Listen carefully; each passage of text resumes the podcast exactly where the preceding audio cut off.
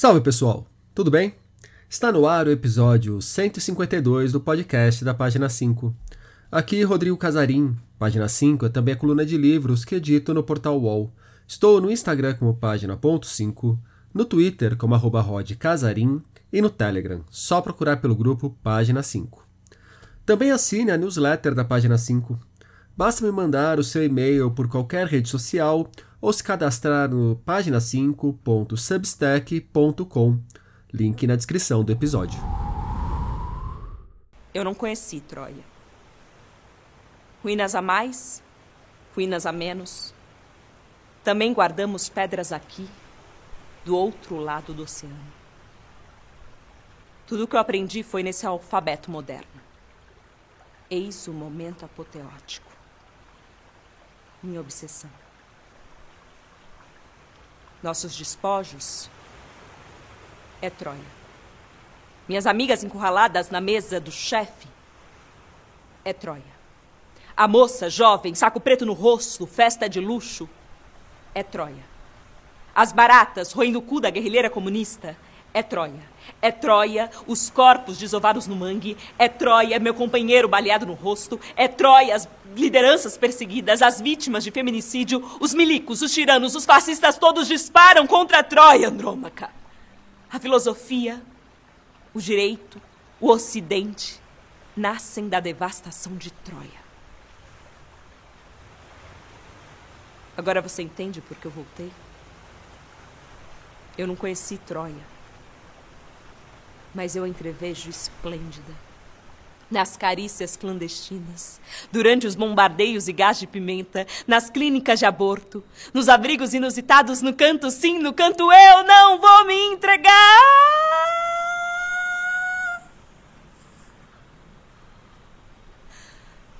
Você grita, eu repito através dos séculos. Minha irmã, Não há poemas para você. Nenhuma linha sobre Cibele. Quando perdemos o tino? Quando virou espetáculo? Maldita literatura e seu panteão de vitórias. Me abrace forte. A explosão está próxima. Ela há de vir.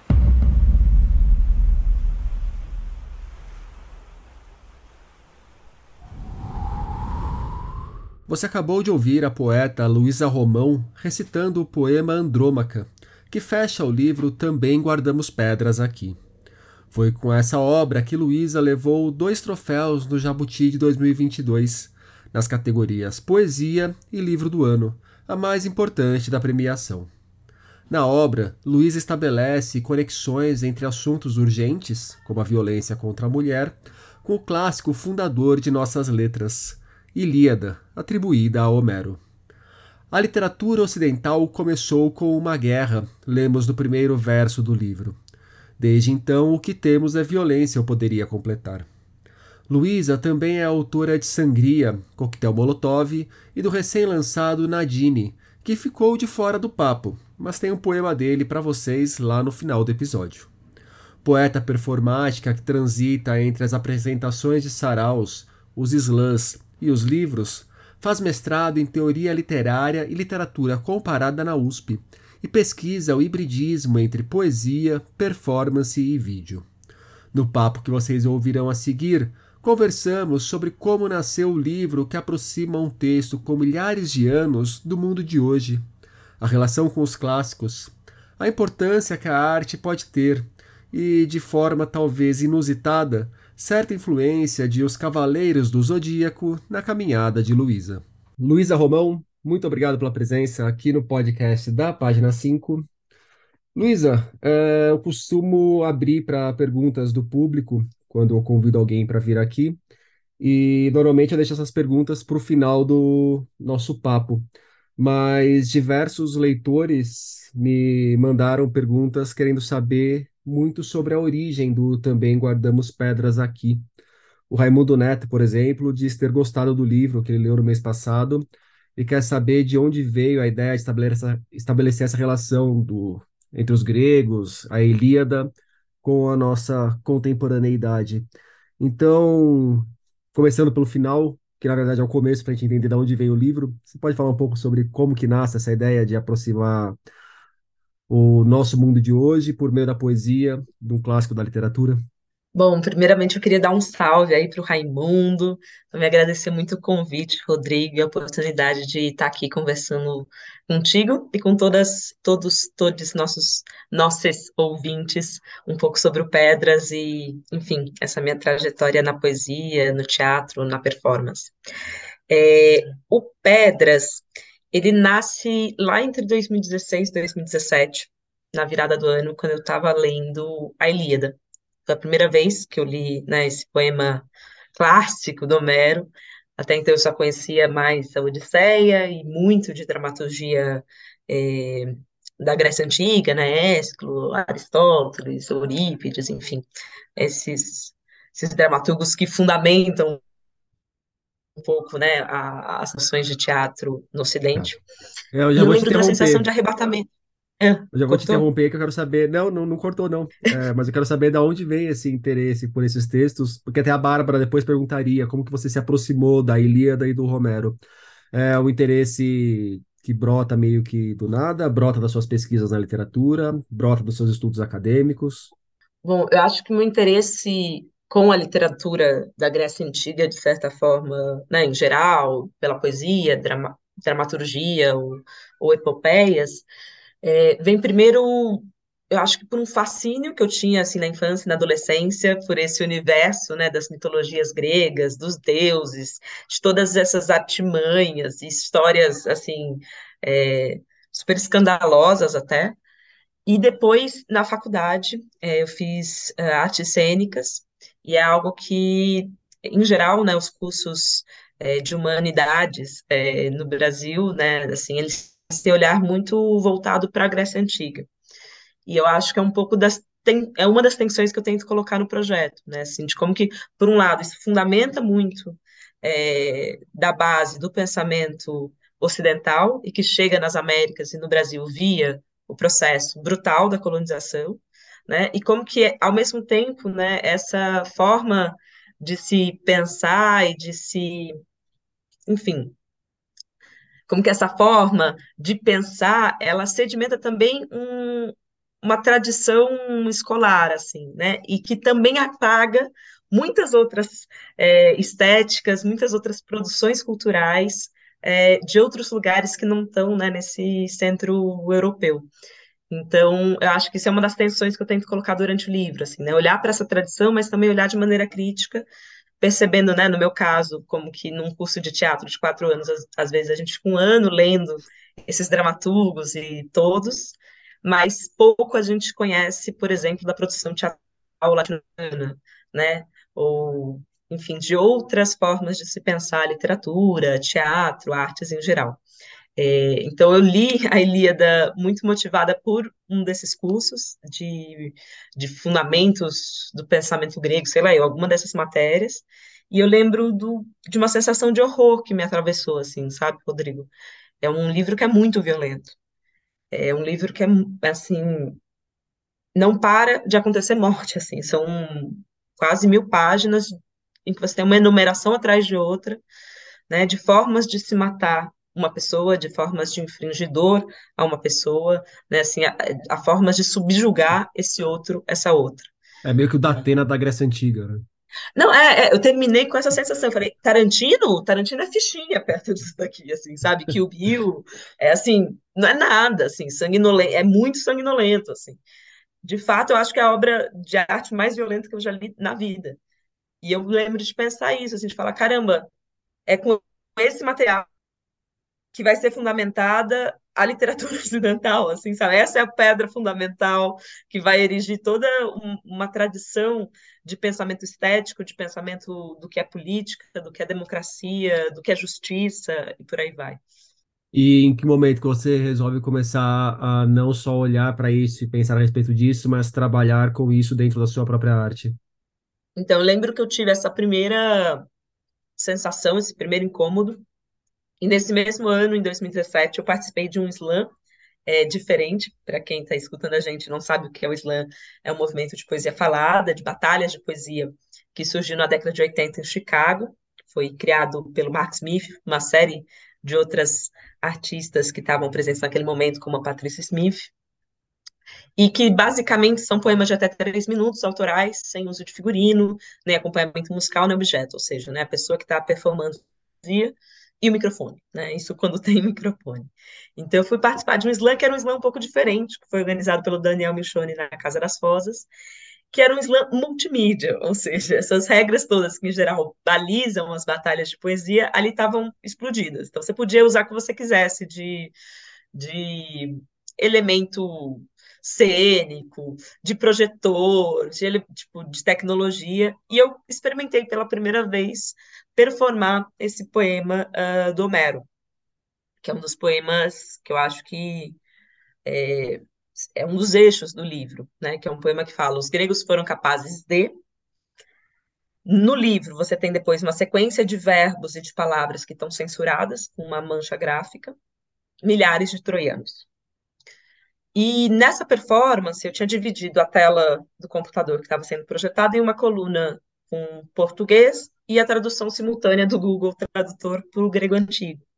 E aí eu ia começando essa tentativa performativa de elencar todos esses verbos que tinham me atravessado tanto na leitura do Homero. Né? Então, todas essas formas, todas é, essas ações que os gregos vão praticar contra os troianos durante a narrativa e de memória. E aí, depois, na sequência, eu colocava o Google Tradutor para ler esses poemas todos. Eu acho que foi aí a primeira experimentação, é, a primeira vez que eu fui tentar, né, você perguntou, responder criticamente a esse incômodo. É, depois disso, o, o, projeto do livro ficou na gaveta. Eu fui publicar o Sangria, que é o meu segundo livro de poemas, circulei bastante com ele é, por slam, saraus, espaços de poesia falada é, não só no Brasil, mas em outras partes também da América Latina. E aí, em 2019, eu já estava com vontade, enfim, de colocar algum outro projeto no mundo, e falei, ah, tinha aquela piraminha com Homero, com os gregos, deixa eu ver. E eu voltei, achei esse poema, que é era o primeiro poema, e, me, e, e comecei a participar da Toca, que é um grupo de escrita criativa, nado pelo Marcelino Freire, uma pessoa assim muito importante na minha vida literária, que foi aí que eu comecei a escrever os poemas. É, e encontrando um pouco tanto o tom, a embocadura, a voz é, desses textos, quanto também é, entendendo melhor sobre o que eu estava falando. Né? Acho que tem algo do, do, do processo criativo que às vezes você tem isso, uma intuição, um incômodo, uma pergunta, que também durante o processo de escrita, né, o processo de, de performar esses materiais, você também, eu pelo menos durante o processo eu vou entendendo o que, que eu estou falando na verdade, sabe? É, foi isso. Hoje em dia tem, eu encontro por aí gente que meio que despreza os clássicos, e aí clássicos de diferentes momentos, desde os clássicos da Grécia Antiga até o que a gente poderia dizer dos nossos clássicos da literatura brasileira. É, tem gente que às vezes fala que não se encontra nesses livros, ou que as questões representadas nesses livros não lhes dizem respeito, que a estética não é, não conversa com as preocupações estéticas da pessoa no dia de hoje. E certa vez eu estava conversando com a Mara Moira sobre isso, e ela falava sobre essa questão e do quanto ela acha importante não ignorar os clássicos, mas ao mesmo tempo ter esse olhar crítico para os clássicos, que foi uma coisa que você já comentou. Você pode falar um pouco, Luísa, do papel que os clássicos têm e que podem vir a ter nos nossos dias, a partir desse momento que a gente pode ir para os clássicos não só para reproduzir o que já está estabelecido sobre eles, mas para aproveitar o que eles têm de bom e ao mesmo tempo oferecer o olhar com a nossa visão de mundo de hoje perante aquilo que a gente está lendo? É, eu acho que eu te respondo com o verso do Pedras, né? Que eu estou falando, é um poema para o primo, que ele fala: um, eles falam a mesma língua, dois, definem o que é clássico, três, os píncaros são altos demais para voz humana. Então, acho que tem algo desse projeto imperial que começa lá com os gregos, né? Projeto ocidental, que é também definir o que é clássico, né? É, e acho que é muito importante isso que você coloca de do clássico como um campo de batalha, assim, né? De eu sou alguém que lê, em geral, é, tanto poesia como dramaturgias da tradição instituída, é, mas que está em diálogo e friccionando, né? Por um lado, por que que esses materiais são emulados como clássicos, né? O que que eles podem de alguma forma soterrar, quais outras narrativas e como talvez for e como talvez é, a gente possa tentar escavar essas outras produções que muitas vezes foram soterradas é, a partir né, de uma pedra que é colocada como uma pedra clássica, né? É, mas também trabalhar com esses materiais, assim, eu sou alguém que, que entra nesse campo de batalha. E nesse campo de batalha a gente tem a poesia contemporânea se apropriando e ao mesmo tempo dialogando com a poesia clássica, a gente tem uma estética contemporânea é, friccionando com uma estética clássica, e a gente tem a violência contemporânea falando para a violência clássica, olha, isso aqui a gente continua igual, mudou muito pouco, não? É, eu acho que tem algo desse de escavar o passado, né? Esses clássicos, é, seja pela poesia, seja pela história, pela sociologia, para tentar ler o presente, né? Ver como que muitas dessas questões, como as tecnologias de morte, continuam, né? E, e se aperfeiçoam ao, ao longo do tempo mas também como uma tentativa de mudar isso, né? Acho que tem essa, essa aposta de de também mudar o olhar sobre esses clássicos é, é de alguma forma tentar construir um mundo diferente. Né? Você acha que a arte pode ter esse papel de ajudar a construir um mundo diferente ou você entra naquele campo? Bom, você já me respondeu isso, mas é que existe o campo das pessoas descrentes que falam: não, a arte não serve para nada, está tudo perdido, o mundo é assim mesmo e acabou, como se tudo já estivesse dado. Eu acho essa pergunta muito difícil, porque a gente coloca a arte como uma instituição única, né? Assim, homogênea. Sendo que a gente tem literaturas, ou até, enfim, eu vou falar de literatura, né? Mas a literatura ela também pode servir para um projeto não humanizador, né? Historicamente, a gente tem, sei lá, os autos do, do Padre Vieira, né? Assim, que é um, é um, é um material que é lido como um fundamental na literatura brasileira e que naquele momento estava sendo utilizado como enfim, material poético de catequização e extermínio dos povos indígenas locais, assim, né? Assim, e o que, numa perspectiva daquela época, para o europeu, era para salvar o mundo. Exatamente, e, e, e tinha essa ética humanista, né? Então, a, a, a literatura como, é, enfim, um projeto humanizador, mas de que humanidade a gente está falando, né? Assim, que, eu acho que tem que se escavar um pouco disso. É, como a gente tem outras obras de arte que, em diferentes momentos históricos, já foram utilizadas para propagar ideais é, super terríveis né, e violentos. Então, acho que pensar a arte como uma instituição homogênea, ou que já esteja isenta é, é, de, de, questões éticas, morais, eu, eu, eu, fico um pouco receosa. Não, a arte salva o mundo, porque historicamente a gente tem casos em que a arte é, esteve ao lado do poder, né? Mas eu acredito, assim, de que também é possível a gente ter uma, uma poesia, uma literatura, um, um enfim, é, formas artísticas que contestam esse mundo, né, que apostam em outra sensibilidade, que rompem é, com alguns enunciados instituídos e que propõem uma outra forma de viver. Ninguém te lembrará como herói, e essa é a melhor parte. Você acredita em heróis? Não. Isso é sou super brechiana. Ah, eu vou tentar lembrar de cabeça. Faz tempo que eu não cito essa fala do Galileu, que é coitado de um povo que precisa de heróis, né? Acho que essa noção de heróis é uma das, né, é uma das, das bases, eu acho que desse pensamento é, enfim, emulado pelo, pelo Homero e que eu tento desconstruir. Mas amo filmes da Marvel, séries da Marvel.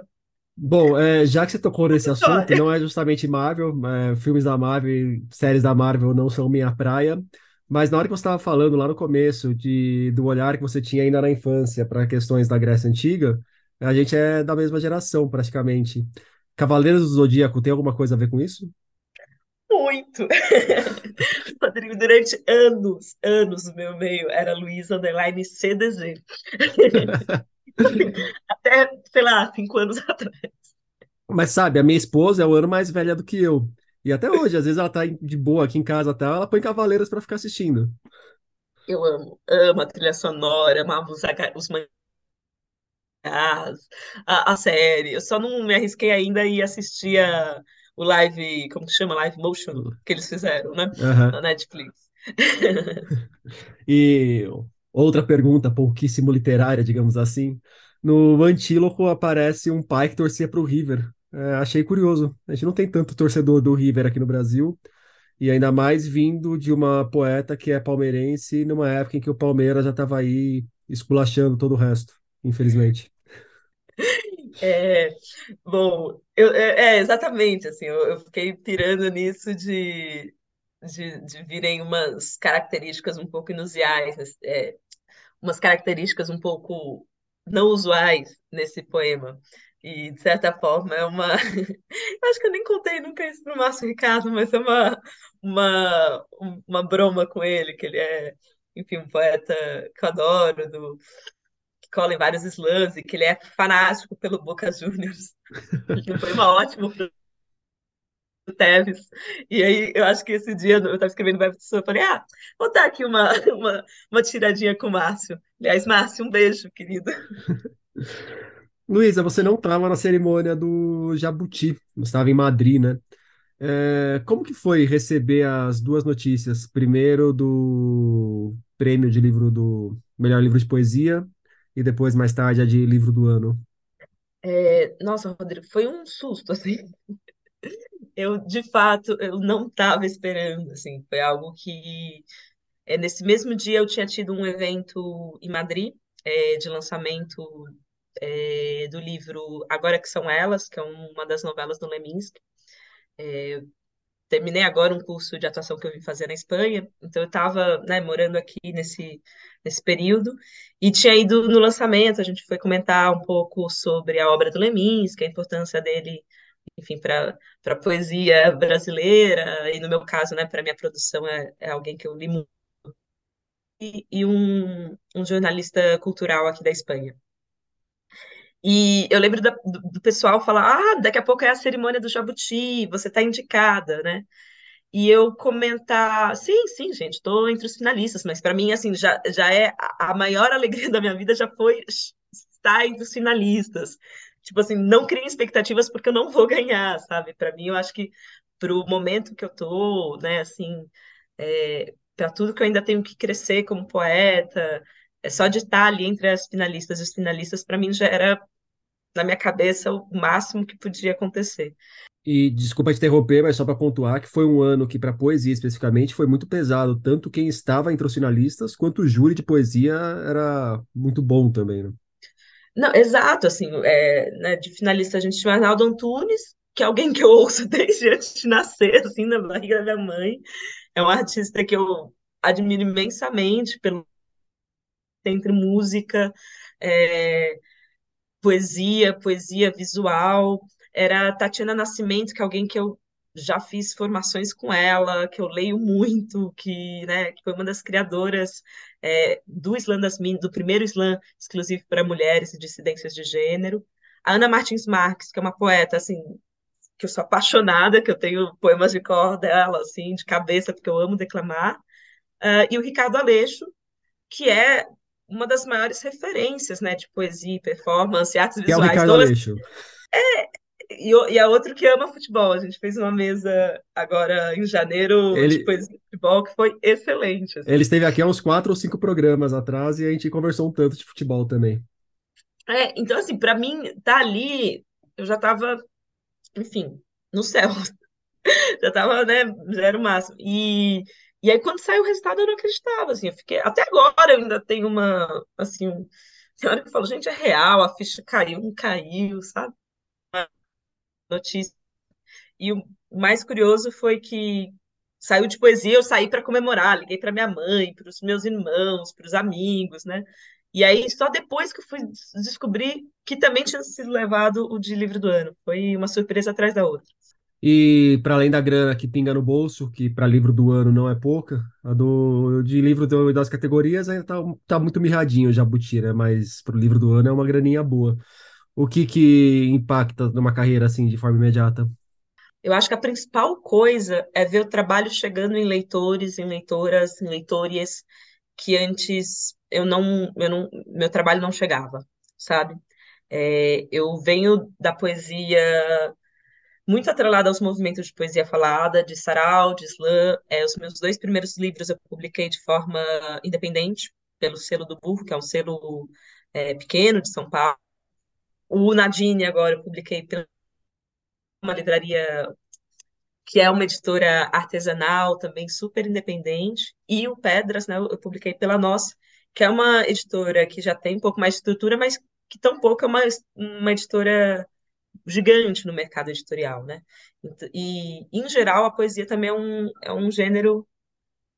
Em geral, a poesia escrita também é um gênero que não tem uh, um espaço tão grande, é, eu sinto, no mercado brasileiro editorial, né? Então, acho que o prêmio é, deu essa projeção para o meu trabalho que eu não esperava ter nesse momento. Isso, assim, de, de pessoas que eu não conheço estarem é, lendo, publicando, comentando, é, tendo contato com o livro. Até então, eu acho que quase todas as pessoas que liam meus textos ou iam né, num show de poesia falada que eu fazia alguma coisa assim, eram pessoas que eu acabava conhecendo, né? Sangria, a maior parte dos livros eu que mandei por correio, sabe? É, ou, enfim, é, acho que é isso. O, em diversos momentos do papo, você sublinhou bem essa questão da poesia escrita e da poesia falada. O universo da poesia falada, do slam, das apresentações, é, é um universo ainda muito distante da poesia institucionalizada, não é a melhor palavra, que a poesia não é institucionalizada, mas talvez da poesia editorializada, a poesia que vai parar no livro, são duas coisas diferentes são duas coisas diferentes, é óbvio, né? Uma coisa é você falar, outra coisa é você escrever e a pessoa ler, mas é, elas não convergem, convergem muito pouco, deveriam convergir mais, tem que quebrar o pau entre elas mesmo e cada um fica no seu canto. Olha, Rodrigo, eu acho que esse é um tema que ele tem muitas nuances, sabe? Inclusive, eu fico fazer uma de quem quiser ler minha dissertação. Gastei muitas páginas nesse assunto. É um trabalho que está disponível gratuitamente para download na biblioteca da USP. Manda o link que eu deixo no, na descrição do episódio. Isso. Chama Microfone em Chamas, Voz, Slam e Representação.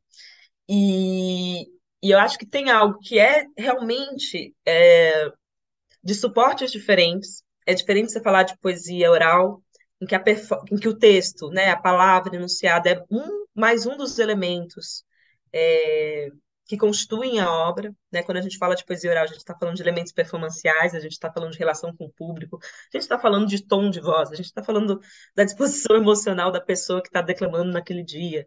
Enfim, são muitos elementos que constituem a obra. Isso daqui quase foi uma citação do Zuntor, que é um dos teóricos que falam muito de poesia falada. E quando a gente está falando de poesia impressa, é, a gente fala de outros parâmetros também, né? Então, acho que tem algo é, realmente de uma diferença. E de uma diferença que foi hierarquizada é, dentro desse processo é, histórico é, colonial. Né? Então, em muitos casos, você tem um, é, a escrita sendo emulada como lugar, é, enfim, do saber instituído. então, acho que há um tensionamento já constituído entre esses extremos de oralidade e escrita. Mas eu percebo, tanto no slam quanto em outros movimentos de poesia falada, que há um fluxo entre esses extremos. Né? Obviamente que isso não se dá sem tensões, é, isso não se dá sem contradições, sem negociações, mas uh, é inevitável esse fluxo, ele já, já está. Pensando na relação entre slam e o mercado editorial brasileiro mais standard, digamos assim, é, acho que as proporções que o Islã tomou no Brasil nos últimos anos, né, nesses 13 anos de existência, fazem com que não seja mais possível você falar de literatura brasileira contemporânea, de poesia brasileira contemporânea, e, ignorar toda essa produção. Né? E acho que tanto a minha indicação, prêmio Jabuti, quanto no ano anterior, o prêmio para o Islã da Guilhermina, através do Islã escolar, é o fato da, na, da Flip, né, que é uma das maiores feiras literárias do país, já ter slammers e slams na programação, o fato de você já ter slammers é, publicando por editoras uh, maiores, mostram que esse fluxo já está existindo entre esses extremos. Né? E, além disso, eu acho que assim, eu sempre gosto de falar que também muitas comunidades de poesia falada, né, de microfones abertos, saraus, slams e outros movimentos de poesia e performance, também têm um trabalho de publicação dos textos. Né? Muitos desses coletivos têm selos editoriais, é, publicam, seja no formato livro, seja plaquete, seja zine, seja, é, enfim, ao, é, livro digital, ou seja, também há um trabalho de pensar como traduzir essas performances para o formato escrito. É, e isso tem produzido, eu acho, coisas muito interessantes. Também ficcionado um pouco é, essa ideia de um mercado editorial é, mais hegemônico, né? Porque aí você co consegue ter outras formas de circulação desses, desses materiais. Da Marilda Piccolo, ela pede para você falar sobre o processo criativo, como funciona a lapidação do texto até chegar no poema acabado. É, só para não ficar dessa forma assim bem aérea, eu quero centralizar em duas questões que tem no seu texto, do também guardamos pedras aqui, que é do texto censurado. É, aparece esse recurso em pelo menos três momentos do livro. Queria saber como que você faz para dosar o quanto que você vai censurar de um texto ou não dentro de cada poema, porque um deles, inclusive, é uma grande mancha na página, outros são partes censuradas mais específicas e o que que faz com que um poema vire também uma letra de música cifrada. Hum. Fiquei super curioso para tocar essa música, mas tô sem violão em casa. Olha, é... que bom que você comentou de dois eventos específicos, porque essa pergunta do processo criativo eu acho que muda muito de poema para poema, de livro para livro.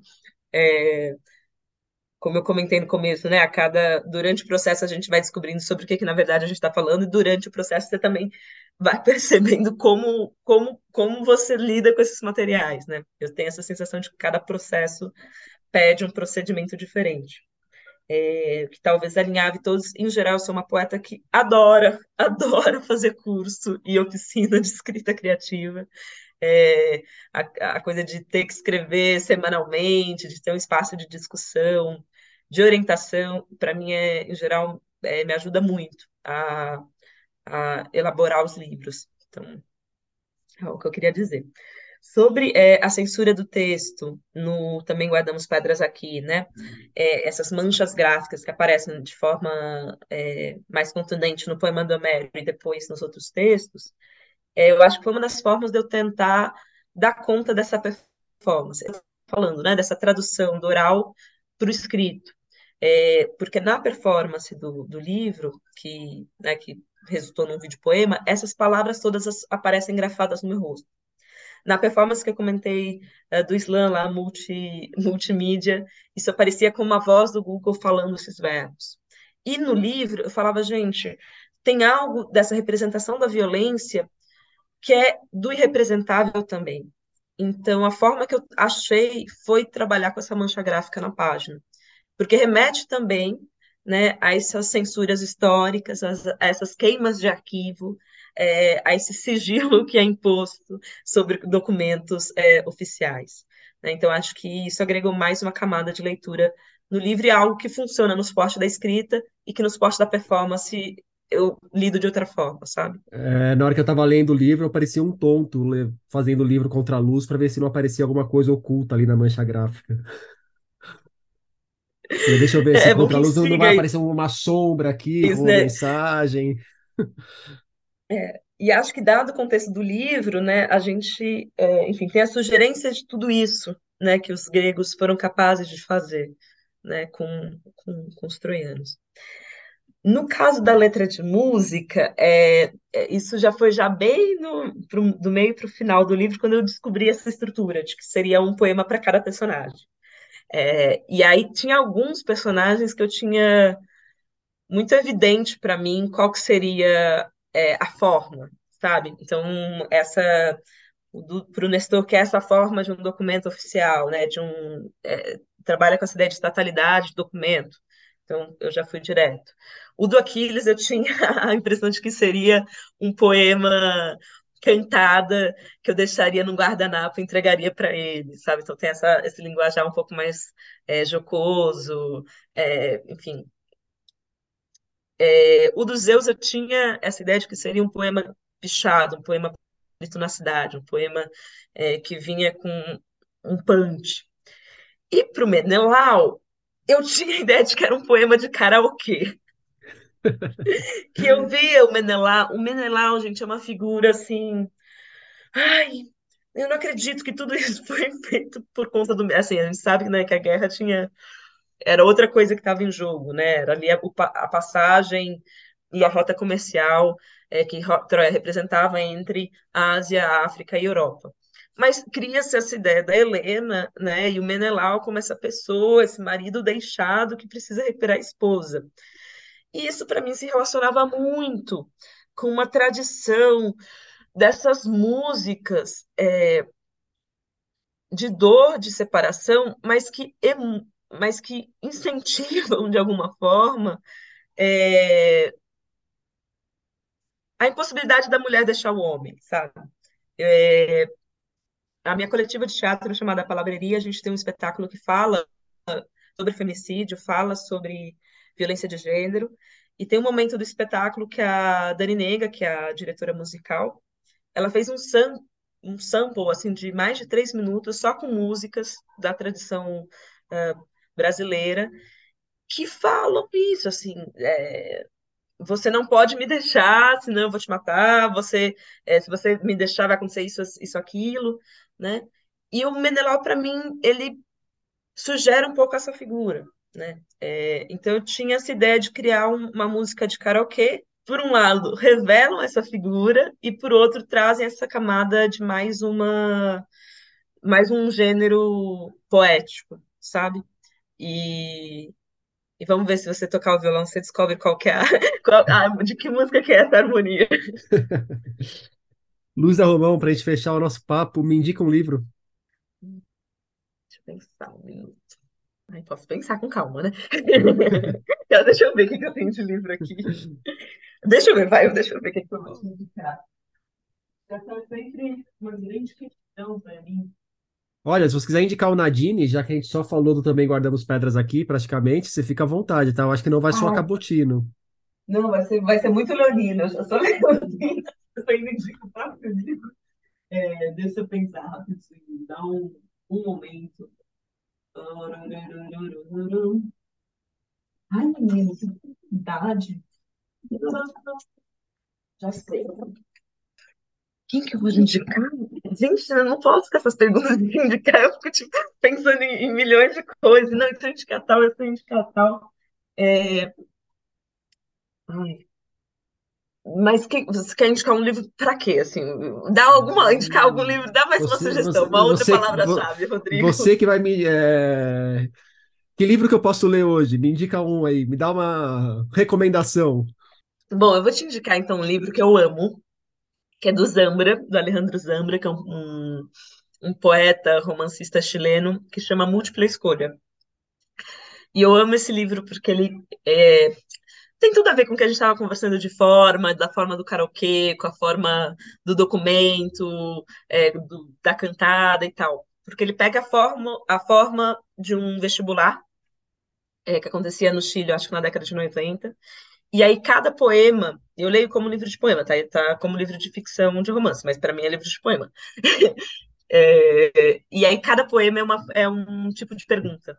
Então você tem uma sessão inteira que são poemas em forma de múltipla escolha, outros que são poemas como forma de enunciados para redação, outros de encontrar alternativa incorreta. Então, um livro que tensiona esse lance da pergunta, da forma e do conteúdo de uma forma que eu acho muito inspiradora. Luísa Romão, muito obrigado pelo papo. Muito obrigada, Rodrigo. Também guardamos pedras aqui de Luísa Romão, chega aos leitores pela nós. E fiquem com o poema inicial de Nadine, o novo livro de Luísa, que acaba de sair pela Quelônio. Nadine morava no terceiro andar à esquerda. Que eu fosse morrer jovem, entre as ferragens de um caminhão manque, em plena Fernão Dias, ou com osso de galinha atravessado na glote, disso não tinha dúvidas. Que eu fosse morrer rápido, quando as luzes da cidade se apagam escandalosamente em agosto. Disso tinha minhas suspeitas. Mas não me lembrar de nada, absolutamente nada, um borrão, a calcinha reganhada nos joelhos e uma câmera apontada para o meu cu. Isso nunca imaginei. Por hoje é isso aí, pessoal. Indique o podcast para os amigos e inimigos. Um abraço, um beijo, um aperto de mão e até semana que vem.